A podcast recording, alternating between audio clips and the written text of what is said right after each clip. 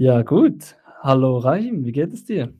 Hallo Julian, bestens, danke. Sehr gut. Hey, cool, kommst du da, äh, auf auf virtuellen Besuch bei uns in der Relay Bitcoin Session, wo wir immer mit eben spannenden Persönlichkeiten aus dem Bitcoin Space, aber nicht nur, sondern eben auch aus angrenzenden Bereichen, äh, die die spannend sind, um um äh, um etwas, äh, zu quasseln. Natürlich über Bitcoin, aber auch eben, äh, würde uns sehr interessieren, vielleicht mal zum Einstieg, was du so was du so machst und, äh, vielleicht ähm, deine zwei, drei Hauptprojekte, natürlich dich als Person kurz vorstellen und deine zwei, drei Hauptprojekte, woran du arbeitest.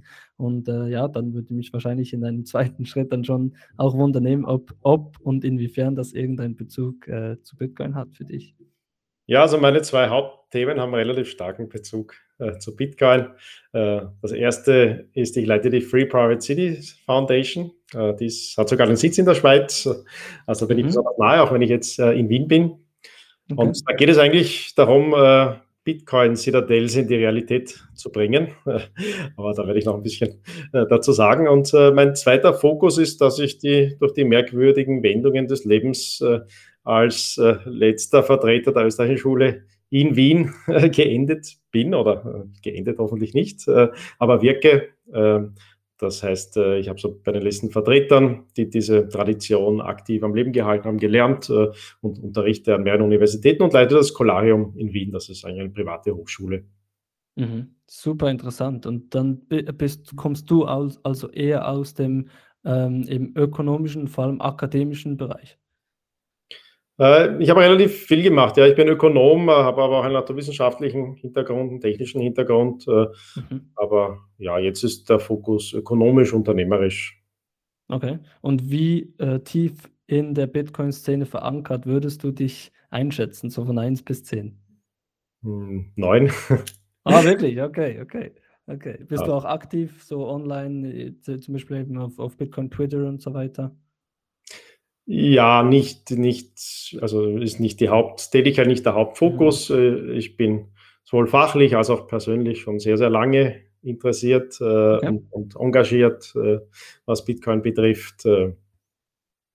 Cool. Ist das aus eben dieser äh, ökonomischen Schule heraus äh, gekommen, dass wie Bitcoin eine, eine Lösung für, für die ökonomischen Probleme, die wir aktuell haben, aufgepoppt ist? Oder wie bist du zu Bitcoin gekommen? Ja, auf jeden Fall. Ja, es war schon die Auseinandersetzung mit der österreichischen Schule der Ökonomik, die besonders darin ist, dass die Geldtheorie ziemlich im Fokus steht, äh, während in der Hauptstromökonomik Geld eher als so ein Schleier betrachtet wird. Äh, und äh, auch in der späteren österreichischen Schule dann also eine sehr, sehr kritische Perspektive gegenüber der aktuellen Finanzordnung äh, aufgekommen ist. Am stärksten bei Murray Rothbard und seinem Schüler Hans Hoppe. Und Hans Hoppe wurde so einer meiner wichtigsten Lehrer und Mentoren.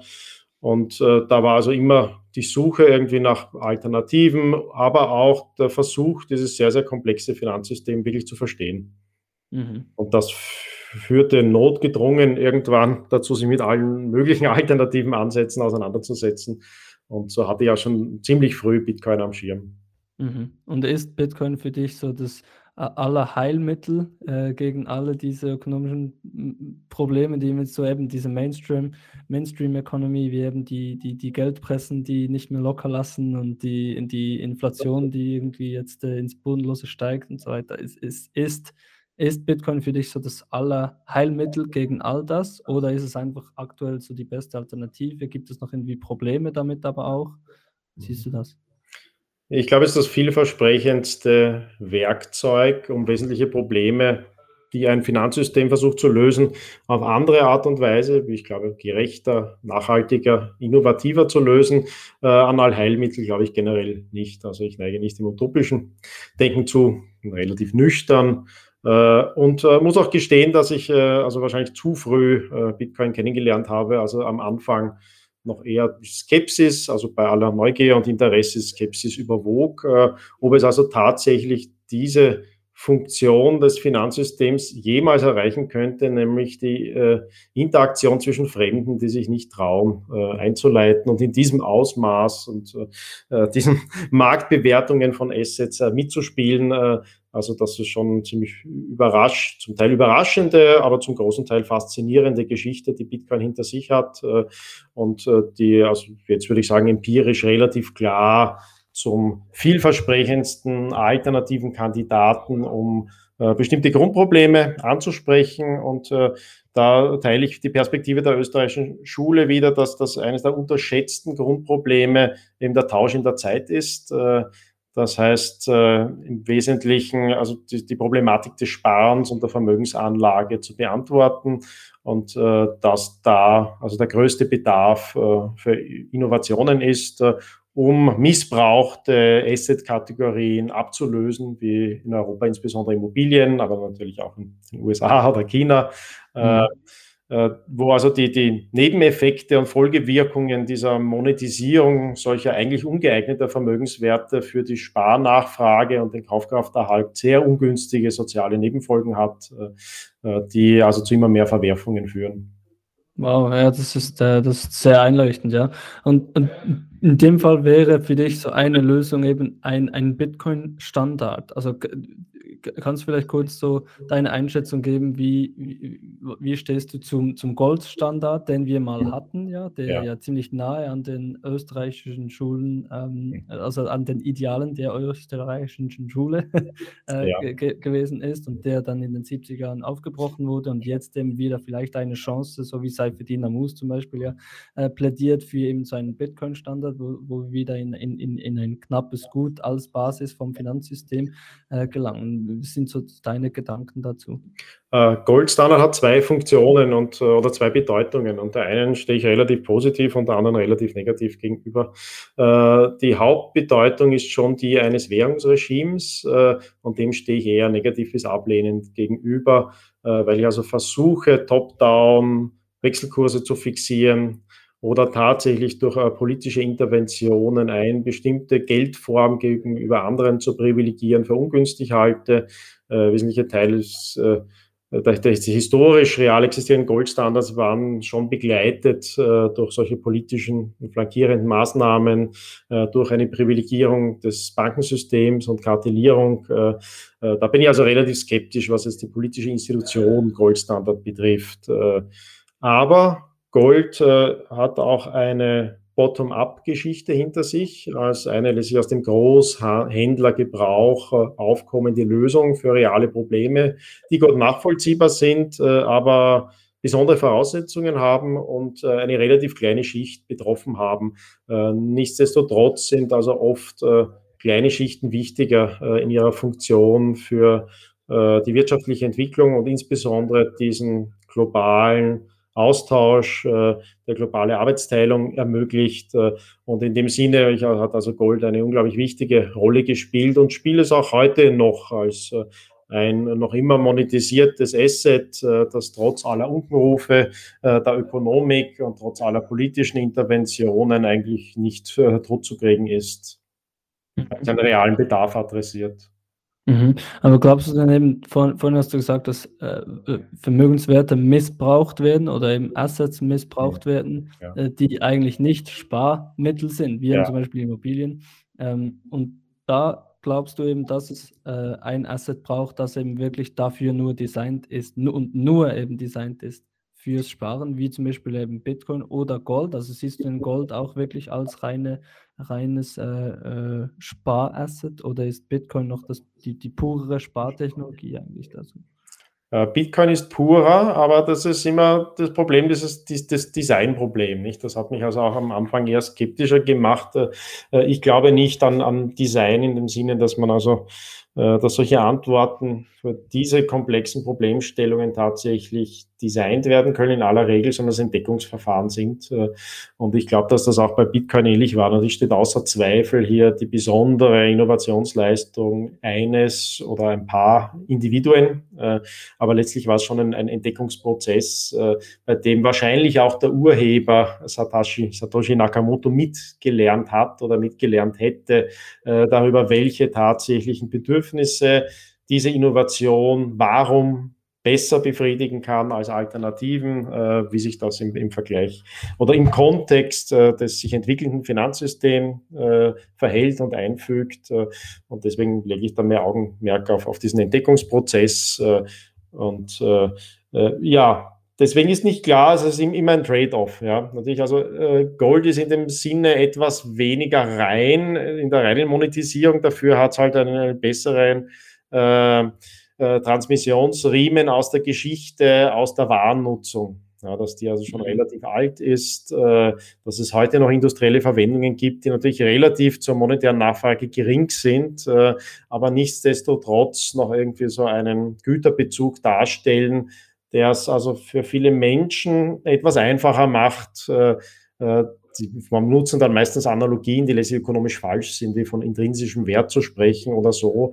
Äh, aber in der Tat ist bei Bitcoin diese Reinheit von alternativen, nicht monetären Verwendungen war immer eine Schwierigkeit. Eine Schwierigkeit im Verständnis, eine Schwierigkeit in der Vermittlung und äh, Schwierigkeit gegenüber der Sorge, dass es also nicht, nicht so ein Selbstläufer ist, wo etwas monetisiert ist, weil es monetisiert ist, weil, wo man etwas nachfragt, weil es andere nachfragen.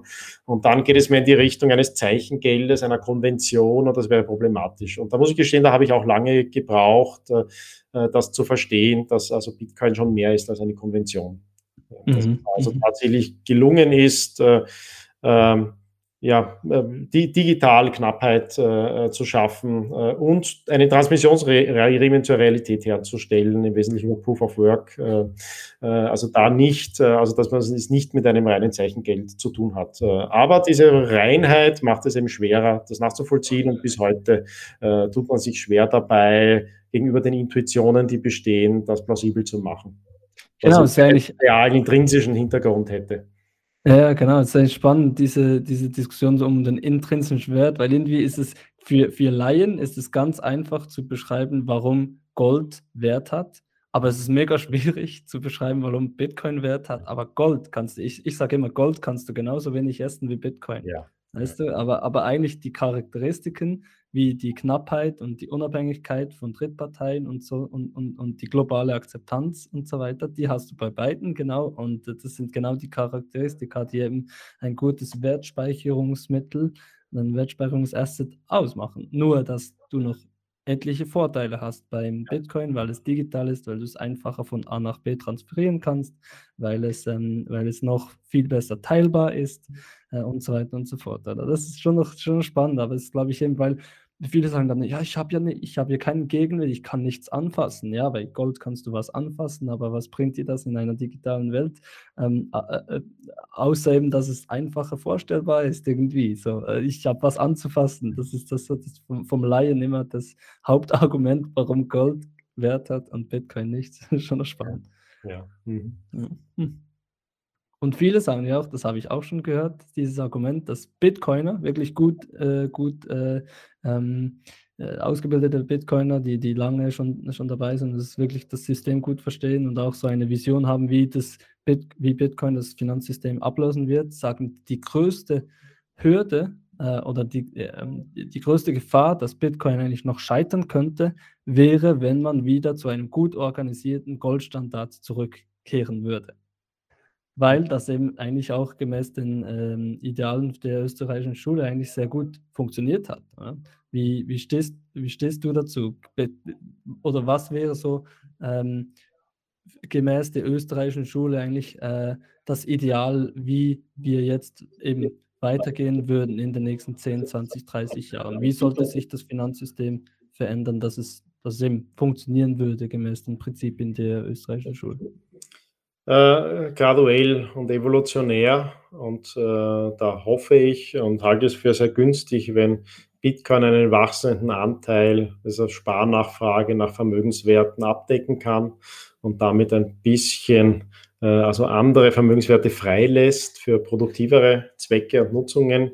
Äh, und dann gibt es natürlich noch eine geopolitische Komponente. Also ich halte einen Goldstandard für nicht sehr realistisch oder plausibel in, in der von der geopolitischen Ordnung. Ich halte es für durchaus möglich, dass Gold wieder eine relativ größere Rolle spielen könnte in den nächsten zehn Jahren äh, und sehe also, also auch Gold ist im Vergleich zu Vermögenswerten eine relativ kleine Kategorie. Äh, also es könnte durchaus sein, dass Gold und Bitcoin relativ äh, an Bedeutung gewinnen. Äh, ich sehe eine noch höhere Upside bei Bitcoin. Ähm, äh, weil es also in der Tat sehr vieles adressiert und adressieren kann. Äh, aber letztlich liegt es dann eben auch an, an geopolitischen äh, Entscheidungen, der Fragestellungen, ob wenn die Chinesen Versuche machen, die Leitwährung Dollar zu beerben, es ist relativ klar, dass am jetzigen Stand das keine Fiat digital chinesische Zentralbankwährung sein kann, sondern allenfalls irgendein Korb äh, und da hatte ich es noch für eine Spur wahrscheinlicher, dass der Gold eine Rolle spielt, als das Bitcoin darin eine Rolle spielt. Äh, aber da kann sich viel verschieben und auch die kommunistische Partei in China äh, natürlich, da kann man in die Köpfe reinschauen, aber hat sich schwer getan, das Phänomen Bitcoin zu erfassen, zu verstehen, ist das günstiger für die USA oder eigentlich ungünstig. Und äh, es ist bis heute nicht klar beantwortbar. Äh, interessanterweise also doch, dass jetzt wieder eher ein Gewicht in Richtung USA zu gehen scheint, also von äh, sagen wir, Unternehmern, Investoren, Interesse, ähm, relativen Profiten aus, aus, aus dieser äh, Veränderung äh, der, der Anlagelandschaft. Und das könnte ein bisschen hinter der jetzt äh, wieder etwas bremsenderen chinesischen Reaktion stehen. Und das sind also geopolitische Fragen, die, die nicht einfach mit der Ökonomik zu beantworten sind. Ja, spannend. So ein abend, abendfüllendes Thema, so diese, diese äh, österreichische Schule. Und eben ist, ist spannend, wie die, die, die Bitcoin-Community das so aufgenommen hat und dass eben viele das Bitcoin als genau die Lösung sehen. Also es ist schon so, wenn man, wenn man über die Probleme die die österreichische Schule beschreibt, liest, wie eben das äh, Geld ähm, durch äh, Regierungen korrumpiert wird, das ganze Geldsystem aufge aufgeblasen, die Vermögenswerte aufgeblasen wird, also extreme Geldentwertung, Inflation durch eben ähm, äh, viel, viel, viel, viel gedrucktes Geld und deshalb eben die, die, die, Abne die, die, die Zeitpräferenz, die sich verändert, negativ und so weiter, dass man da, da es ist halt schon ähm, dann verführerisch, äh, die, Bitcoin als, als dieses ähm, Heilmittel zu sehen oder als diese Lösung zu sehen, weil da wirklich das alles einfach ähm, nicht möglich ist, oder? Die, das, äh, die, die Vermehrung des, der Geldbasis und, und die, äh, der Einfluss von, von zentralen Institutionen in dieses Geldsystem ähm, und so weiter. Oder, oder sehe ich das, sehe ich das falsch? Ja, also historisch war es nicht so verführerisch. Äh, die meisten aktuellen Vertreter der österreichischen Schule waren also eher skeptisch bis ablehnend. Äh, und das hat einige Gründe. Natürlich äh, im Nachhinein ist es einfacher, Dinge zu sehen, als im Vorhinein zu antizipieren, wofür die Lösungen sind.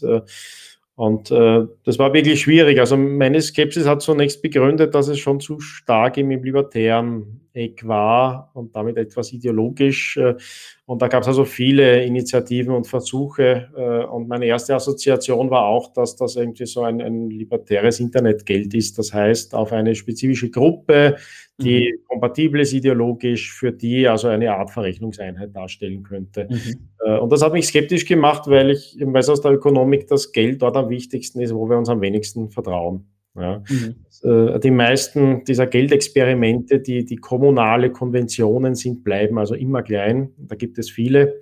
Äh, und das erreicht nie die wirkliche Geldfunktion, die also die kleine Gemeinschaft übersteigt, die eigentlich kein Geld bräuchte, weil die können sich auch anschreiben und, und mhm. Äh, auslegen und so weiter und so fort. Und da ist man eher, eher bei der David Graeber-Richtung, die also dieses gegenseitige Anschreiben in, in eher landwirt agrarisch autarken Kleinstgemeinschaften sieht. Äh, und historisch ist es natürlich plausibel, äh, dass das überwiegend die Menschheitserfahrung war.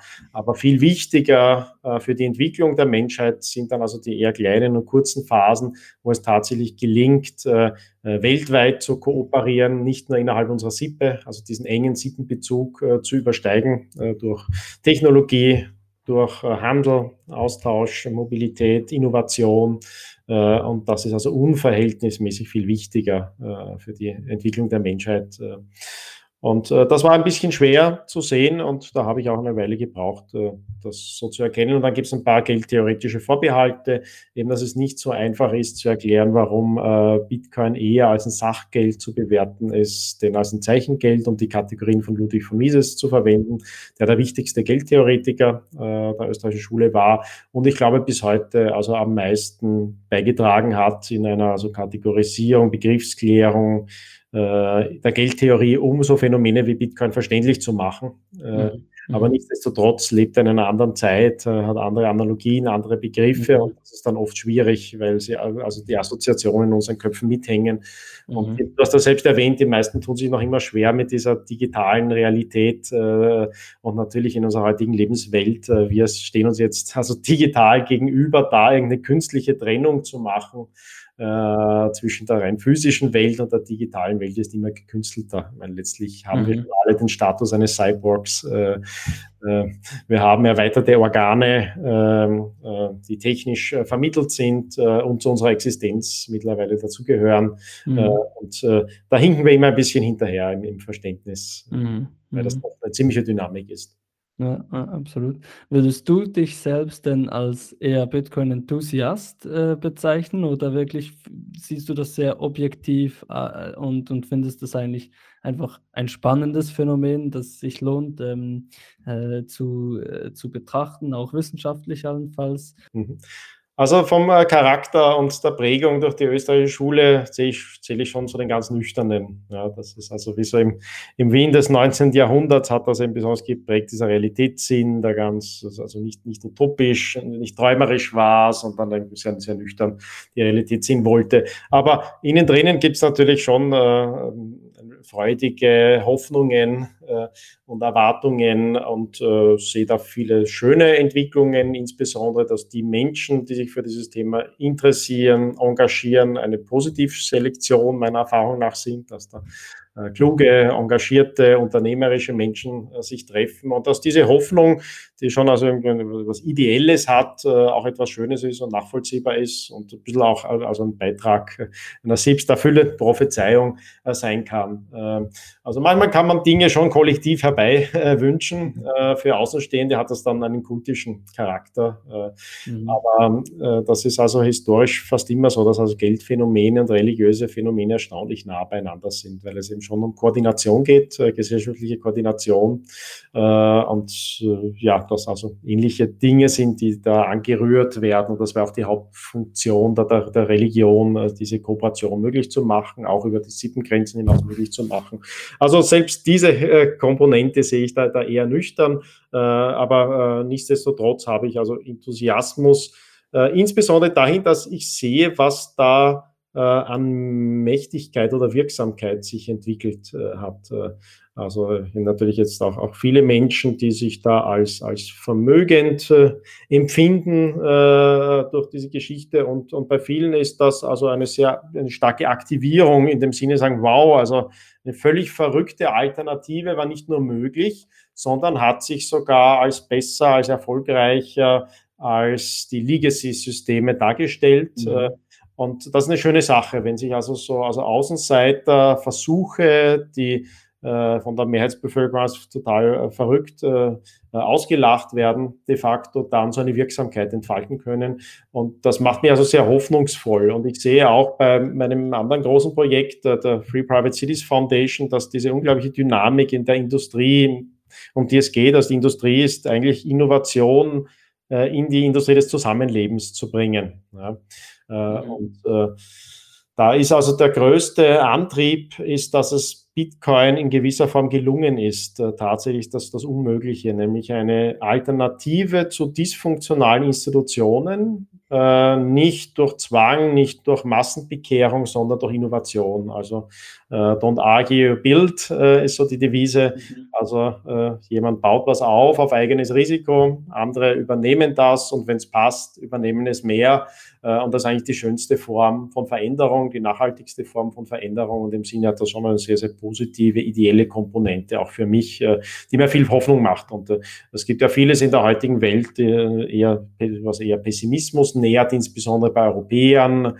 Äh, äh, es ist so die Perspektive einer zu Ende gehenden Zivilisation schon fast. Äh, und das sind jetzt also schon Erfolgsgeschichten wie Bitcoin, auch wenn die noch nicht zu Ende ist, einfach die, diese unglaubliche Wirksamkeit, die aus einem kleinen Nischenprojekt mhm. bis in die also Tiefen der Finanzwelt hineinreicht. Ähm, äh, äh, das also mhm. inspirierend ist und Mut macht, auch in anderen Bereichen äh, Innovation mhm. zu wagen, auszuprobieren, sich von den vermeintlichen Gewissheiten, Sicherheiten der Legacy-Existenzen zu lösen. Und ja, in dem Sinne ist da ein gewisser Enthusiasmus durchaus berechtigt.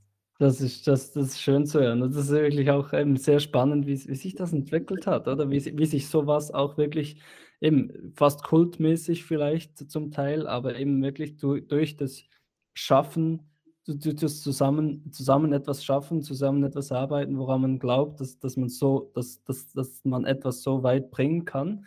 Äh, wie eben äh, ganz am Anfang waren das irgendwie ein, ein paar Dutzend Entwickler, die das cool fanden vor, vor zehn Jahren irgendwie und die, die das Gefühl hatten, okay, das, das könnte ein Problem lösen im Finanzsystem, bis hin zu äh, äh, etwas mehr als eine Dekade später, wo das wirklich äh, das, das Bitcoin eigentlich infiltriert hat in die höchsten und in die weitesten Ecken äh, der Welt, oder? Also es gibt hm. jetzt ja. Leute, es gibt jetzt die, die größte Vermögensverwaltungsfirma BlackRock, die in relativ großem Stil in Bitcoin investiert, oder zehn Jahre später, nachdem ein paar, ein paar Cypherpunks das irgendwie äh, ge, ge, gebastelt haben in einem Keller. Das ist echt, das finde ich, das ich wirklich spannend. Politische, auf politischer Ebene, auf, auf, auf äh, Ebene von Nationen, eben wie jetzt El Salvador, das, äh, das äh, große Beispiel aktuell. Äh, das, ist schon, das ist schon krass eigentlich, was, was da ein paar, ein paar verrückte Leute dann, die immer mehr verrückte Leute irgendwie um sich scharen, äh, erreichen können und bis es dann plötzlich nicht mehr verrückt ist, sondern ja. fast schon zur Normalität gehört. Ja. Mhm. Das ist eine spannende Entwicklung. Und du hast in diesem Zusammenhang eben auch dein anderes Projekt jetzt angesprochen, Free Private Cities. Was, was ist da der Bezug zu, zu Bitcoin? Du hast auch Citadels angesprochen und vermögende Bitcoin-Personen. Das klingt, klingt spannend. Was, was, was, was läuft da so ab und was ist vielleicht so die, ähm, der, das, das Ziel auch des Projekts? Mhm.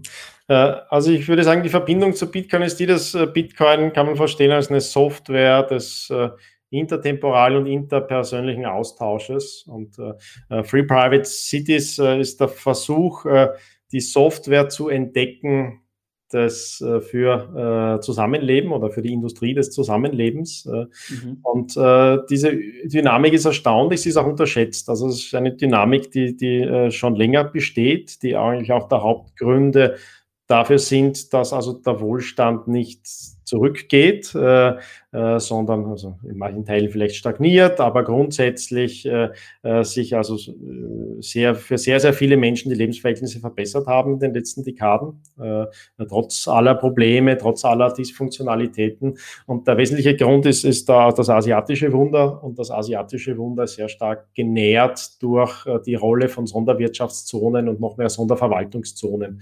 Das heißt, dass es möglich war, an, an Rändern der, der geopolitischen Landschaft Innovation äh, zu haben und zuzulassen und also Innovation mit politischen Strukturen waren, die ein bisschen zurückgefunden haben von diesem, ich glaube, ungünstigen Login des Nationalstaates. Also ein Login ist ein ungünstig stabiles Ergebnis in einem evolutorischen Prozess äh, äh, und auf ältere Formen wie also die, die Stadtstaaten und, und, und die Hanseatische Liga und ähnliches zurückgreift, äh, die wir also in der Zeit vor den Nationalstaaten hatten. Und, und äh, diese politische Innovation war also extrem stark verbunden mit dem europäischen Wunder äh, das natürlich dem asiatischen Wunder vorhergeht. Äh, äh, und ebenso diese unglaublich exponentielle Wohlstandszunahme durch exponentielle Zunahme der Kooperation über weite Distanzen bedeutet. Und das ist also bis heute unterschätzt, wie gewichtig also diese politische Innovation war und dass sie noch nicht zum Ende gekommen ist, sondern eigentlich so der erste, das erste Anzeichen war, dass die Zeit der Nationalstaaten zu Ende gehen könnte, äh, dass auch also diese amerikanisch gestützte Ordnung nicht ewig sein wird. Äh, und ich sage das gar nicht aus einer anti-amerikanischen Neigung, sondern einfach, es gibt halt geopolitisch stabile Strukturen, die sich aber wieder wandeln und verändern. Äh, und jetzt merkt man also ziemlich stark, also, also eine unglaubliche Dynamik bei äh, Gründungen, also Stadtgründungen, Äh, mhm. Also es ist fast jede Woche irgendwie eine neue verrückte Stadtgründungsidee. Äh, die am wenigsten verrückten Sachen sind auch die Smart City-Konzepte, wo dann mhm. Auch vermögende Potentaten wie in Saudi-Arabien sich verwirklichen. Aber das sind die noch am wenigsten spannenden Dinge aus meiner Sicht, die am meisten also Presserückmeldungen äh, kriegen. Aber wir haben mittlerweile Silicon Valley-Unternehmer, die Städte gründen. Wir haben äh, vermögende Privatpersonen, die Städte gründen. Und wir haben eben auch Unternehmen und Institutionen. Äh, äh, die Free Private City Foundation ist ein, ein Versuch einer, einer, neutralen Stiftung, die das beobachtet, begleitet äh, und anstößt nach Möglichkeit und diese neue Industrie fördert.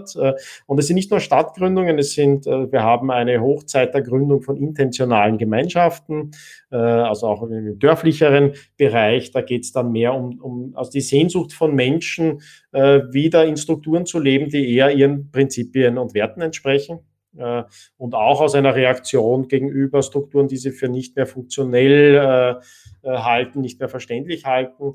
Ähm, und äh, das würde ich nennen die Industrie des Zusammenlebens. Äh, das ist ein mhm. Bereich, das ist ein riesengroßer Bereich, äh, der durch einen sehr, sehr hohen Grad an Monopolisierung, an Kartellierung äh, mit all den Folgen, die wir aus der Finanzindustrie kennen, also geringe Innovationskraft, schlechtes Preis-Leistungs-Verhältnis. Äh, äh, die allermeisten Menschen, wenn man sie fragt, würden sagen, dass sie den Eindruck haben, dass die Dienstleistungen in dem Bereich ungenügend sind. Ähm, äh, also die meisten Menschen auf der Welt leiden unter den Strukturen, unter denen sie leben müssen, äh, versuchen mhm. zu entkommen, äh, riskieren oft ihr Leben dafür, denen zu entkommen. Also das ist eine unglaubliche Dysfunktionalität. Und wir leben immer in einer, in einer Welt, wo wir das instantan beobachten können, davon lernen könnten. Und da fällt eben auf, dass es also ähnlich ist wie in der Finanzindustrie, aber mit noch viel verheerenderen Problemen und Verwerfungen, mhm. dass hier Innovation nicht wirken kann, wie in allen anderen Bereichen, wo wir es gewohnt sind, dass wir also äh, ein Phänomen, das man ein bisschen irreführend als technische Deflation bezeichnet, also einfach dieser unglaubliche Wohlstandseffekt, der möglich wird, wenn wir die Selbstbeschleunigung menschlicher Innovation äh, entfesseln können und, und die wirken kann. Und das muss nicht immer Fortschritt um jeden Preis heißen, also oft kann auch Innovation äh, bedeuten, zu besseren, funktionellen Strukturen zurückzukehren. Äh, qualitative Entwicklung anstelle quantitative Entwicklung zu setzen äh, und ähnliches. Äh, aber äh, nichtsdestotrotz ist da also ein, ein, großes Missverhältnis zwischen den Präferenzen der Menschen und den Anbietern in diesen Bereichen. Und deswegen halte ich es für eine der interessantesten Industrien. Äh, und die ist lebendig. Also da passiert unglaublich viel. Das sehen auch die wenigsten. Äh, deswegen, äh, und ich glaube, es gäbe diese Dynamik nicht, wenn es davor nicht Bitcoin gegeben hätte, äh, weil das also eben diesen Enthusiasmus weckt für alle, sagen wir mal, Spinner, die so verrückt sind zu glauben, dass man es also mit wirklich stark verankerten und mächtigen Institutionen aufnehmen kann, Kraft der Innovation des Einzelnen, einfach durch bessere Lösungen und irgendwie Hoff, hofft darauf, dass in einer verbundenen Welt das Menschen dann relativ schnell erkennen könnten, wenn es wirklich funktioneller ist und dann äh, eher mit ihren, ihren Füßen äh, wählen und, und mit ihrer Aufmerksamkeit äh, wählen, auch mit ihrem Geld, äh, mit ihren äh, sonstigen Entscheidungen äh, wählen. Ähm, und äh, das macht also ziemlich viel Hoffnung. Deswegen halte ich diese Industrie für spannend, deswegen engagiere ich mich darin äh, und deswegen glaube ich, die ist also ganz stark verbunden äh, mit dem Erfolg Bitcoins äh, äh, und ich wäre also viel weniger enthusiastisch, wenn es nicht diese Erfolgsgeschichte schon gäbe. Wow, man muss jetzt diese Erfolgsgeschichte übertragen auf andere Bereiche des, des Zusammenlebens, äh, der Institutionen. Und ich glaube, es unterschätzt, wie dysfunktional, wie schlecht äh, äh, bestehende Institutionen mittlerweile funktionieren, weil sich die Welt dramatisch geändert hat, aber die Antworten noch Antworten aus dem 19. Jahrhundert sind. Äh, mhm.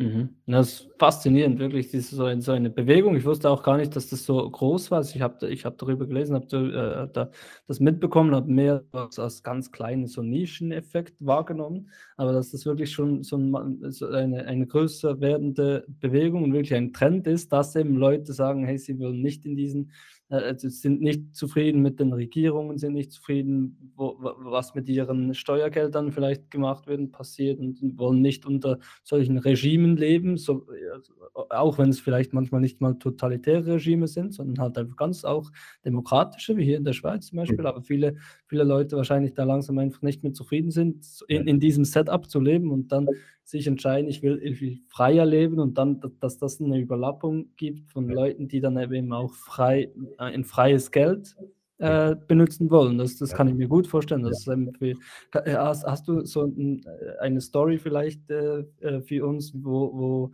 eben das, die du mitbekommen hast, wenn irgendwie Bitcoin Bitcoin-Leute da irgendwie eben, du hast mal Citadels angesprochen, gibt es da wirklich Projekte, die Bitcoin, ähm, Bitcoin-Millionäre, sage ich jetzt mal, vielleicht angerissen haben oder einfach Bitcoin-Enthusiasten, die da jetzt äh, nebenbei, dass sie eben freies Geld benutzen wollen, auch freier leben wollen und da irgendwelche Projekte äh, angezettelt haben in diesem Bereich? Ja, ja, also äh, Bitcoin Citadel ist ein Meme, aber ein Meme ist immer ein Ausdruck von, von Sehnsüchten äh, und da tut sich real äh, etwas. Ja, ich würde jetzt nichts rauspicken. Einerseits die interessanteren Dinge sind oft unter dem Radar und wollen das bewusst sein, weil es eben nicht ja. den Weg jetzt also politischer Bekehrung ist äh, äh, und das oft mehr Widerstand weckt. Man will ja von Grund auf also etwas, etwas bauen und anbieten. Und manche Aspekte sind noch ganz individuell, also das schon, also Leute, die sich jetzt für vermögend halten in Bitcoin, dann gern also diese Hoffnung haben für sich und ihre Familie so ein bisschen eine Trutzburg äh, zu bauen in einer verrückten Zeit. Äh, und, und da sich irgendwie eine, eine nachhaltigere, langfristige Basis äh, zu suchen. Äh, das aus meiner Sicht ist das noch ein bisschen zu einzelgängerisch, äh, aber wenn man das als eine Basis dann für neue Interaktion, neue Kooperation sieht, ist das großartig äh, in, in der Zusammenfügung. wie gesagt, die interessanteren Dinge sind oft nicht publik und äh, da versuchen wir diese schwierige Aufgabe, also da Leute zusammenzubringen äh, über die Stiftung, äh, indem wir das einigermaßen neutral begleiten und, äh, äh, und versuchen auch die, diesen Erfordernissen oder Wünschen äh, nach Privatsphäre nachzukommen. gerade natürlich im, im Bitcoin-Bereich ist das oft ist da auch besonders kritisch und, und, und zu Recht oder besonders vorsichtig was jetzt die Preisgabe des eigenen Standorts, äh, der eigenen Identität sogar bedeutet. und ich glaube, das ist also gut so. das ist auch richtig so, das so anzugehen. lass mich aber zwischenzeitlich noch, noch auf etwas eingehen, weil du die Schweiz erwähnt hast. Also das finde ich ja besonders interessant, dass wir in der Stiftung, also wir sitzen in, in der Schweiz, aber haben auch relativ viel Zuspruch aus der Schweiz. Mhm.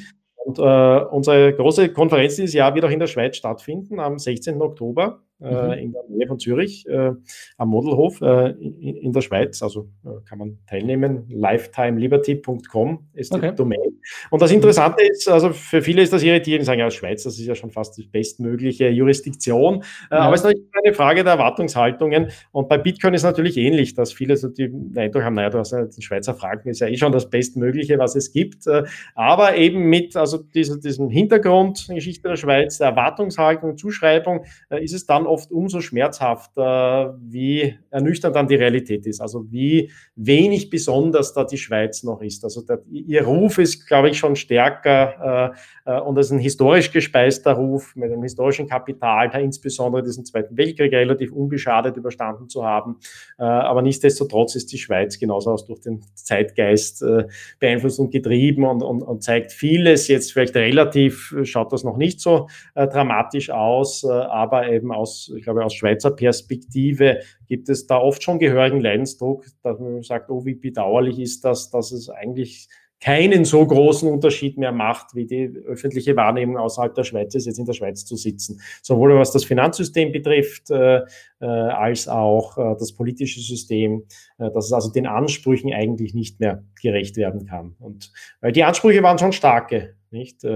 Äh, ja, spannend, dass du diese, diese Liberty-Konferenz ähm, ansprichst. Ich habe davon gehört, auch von Bitcoin-Kreisen, da Leute, da Leute ähm, äh, wahrscheinlich dahin hingehen wollen. Eben auch, also ist es so, äh, also habt, habt ihr viele Anmeldungen von, von Bitcoin-Leuten, die da, die da, von der Bitcoin-Community, die da teilnehmen?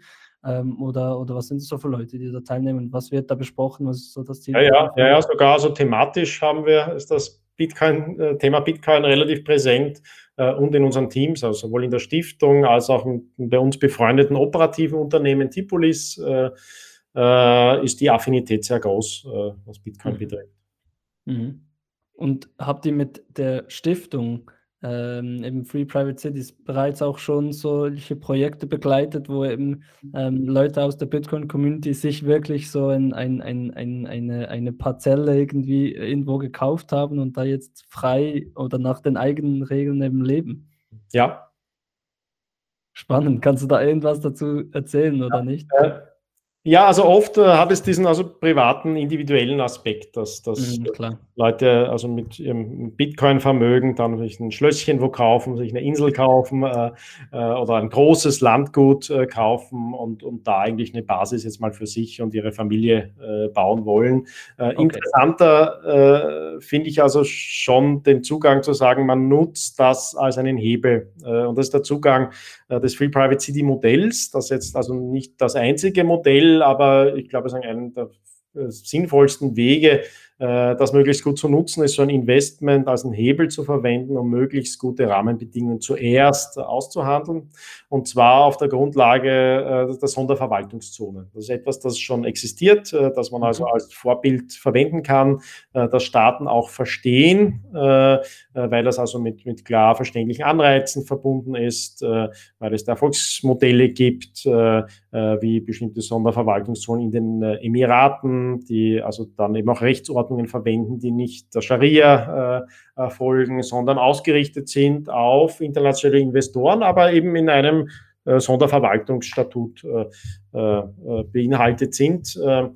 Und äh, das halte ich also für nachhaltiger, äh, weil natürlich kann man sich so ein gewisses Aussteigerfreiheit äh, schaffen, aber dennoch, wir sind also ein politische Wesen und auch sehr abhängig. Das haben wir jetzt auch in dieser Pandemiezeit natürlich gesehen, dass da plötzlich durch politische Veränderungen dann schon relativ starke Einschränkungen äh, kommen können äh, und dass es schon nachhaltig, also gewichtig ist, äh, da ein bisschen zu wählen und auch die Möglichkeit nutzen zu können, zu wählen. Nicht? Also einer der plausibelsten Wege, und das sind viele, die also Bitcoin in der Anlage nutzen, erkennen das, dass sie sich äh, Orte suchen, an denen sie am besten behandelt werden und die mhm. Möglichkeiten der Mobilität der Gegenwart äh, nutzen, äh, jetzt eher nicht also immobil zu werden, in dem Sinne angreifbar, ähm, und da ist der Versuch, also die Stadtgründungen jetzt eine produktive Immobilität zu machen im Sinne eines langfristigen Aufbaus, aber nicht im Sinne, sich jetzt irgendwo festzuhängen und damit neue Abhängigkeit zu holen. Weil wenn man mal sein äh, Vermögen oder einen großen Teil des Vermögens äh, irgendwo reingesteckt hat äh, in einen Standort, glaube ich, ist das also von, von der Reihenfolge nicht, nicht ganz richtig und würde ich auch nicht machen. Also ich würde auch nicht empfehlen, unter dem Eindruck hoher, vermeintlich hoher Dollar- oder Euro-Bitcoin-Preise die Bitcoin in Immobilien äh, äh, vollständig zu, äh, äh, einzutauschen. Ähm, weil es ja dann also fast ein bisschen langweilig ist, weil es also da einfach mehr Potenzial hat, als wieder jetzt nur zur Immobilienanlage zurückzukehren. Äh, aber nichtsdestotrotz äh, hält man Bitcoin natürlich nicht als Selbstzweck, äh, sondern kann das schon eben die finanzielle Unabhängigkeit geben, dann auch langfristig etwas aufzubauen, zu investieren und in Standorte zu investieren. Aber sehr viel wichtiger ist, glaube ich, da diese sehr, sehr langfristige Perspektive darauf, was ist die Software dieser Standorte, was sind die Rahmenbedingungen dieser Standorte. Und das halte ich für wichtiger als jetzt die Attraktion eines schönen Schlösschen in einer schönen Lage äh, oder alles, was halt mit, äh, mit schönen Immobilien verbunden ist. Mhm, das wird halt schon spannend, eben für Leute, die, und es gibt immer noch viele Leute, die wirklich viele Bitcoins halten, ähm, die, die sicher eben einige davon äh, auch diese, dieses äh, Modell weitertreiben werden wollen, weil sie eben ideell genauso äh, ähnlich geschichtet sind. Das wird schon spannend, gerade auch wenn jetzt sollte der Preis wirklich noch so äh, 10x oder mehr ansteigen, ähm, wie das viele voraussagen, dann wird es wirklich Leute geben, die massive Vermögen haben. Ja. Und, und, und sicherlich eben dann ähm, äh, einige davon die du wahrscheinlich dann begleiten wirst in die eigene Städte, eigene Dörfer ja. mit eigenen sogar mhm. Rechtssystem bis zu einem gewissen mhm. Maß eben in so Sonderfallszonen äh, mhm. äh, aufbauen. Das ist, das ist mega spannend. Und das ja. bringt mich so, zu, so zur letzten Frage, die wir den meisten Leuten stellen, die, die ich dir auch gerne stellen würde, musst du noch nicht, nicht beantworten, wenn du nicht willst. Aber was ist denn dein äh, äh, Vermögen in Bitcoin? Also wie, wie viel Anteil so an deinem Gesamtvermögen hältst, hältst du in Bitcoin? Äh, zu viel als nach der Portfoliotheorie angemessen wäre. diese ah, okay. Ja, das gibt schon mal einen guten, äh, guten Eindruck. Die meisten, die meisten Leute in diesem Podcast äh, äh sind, sind, sind wahrscheinlich in dieser Region, sonst würden sie wahrscheinlich die Einladung nicht annehmen. vielen, vielen Dank, Rahim, dass du dir die Zeit genommen hast. Ähm, und ich hoffe, einige Leute, eben, die, die das gehört haben, äh, äh, fand auch deine Projekte, die du angesprochen hast, spannend. Vielleicht kommen sogar ein paar Schweizer ähm, Bitcoin-Enthusiasten an, deine, an, der, an die Liberty äh, Conference am 16. Ja, lifetimeliberty.com und die Stiftung ist freeprivatecities.com. Sehr cool für Leute, die etwas zu viele Bitcoins haben, nicht wissen, was damit anfangen, warum sich nicht ein, ein Schlösschen kaufen. Nein, aber warum nicht irgendwie sich ja einen, einen freieren äh, Lebensstil irgendwo aufbauen und da, da kann äh, Rahim und seine Stiftung sicher dabei behilflich sein. Vielen, vielen Dank, dass du die Zeit genommen hast und da warst und äh, ich äh, freue mich, dich auch mal hier in der Schweiz, du bist ja sicher hier, hier und da mal auch in der Schweiz, ja. kommst du mal einen Kaffee trinken zu uns ins äh, Büro unbedingt. Sehr gerne. Quatschen wir weiter. Okay. Vielen Dank dir. Ciao, Rahim. Tschüss.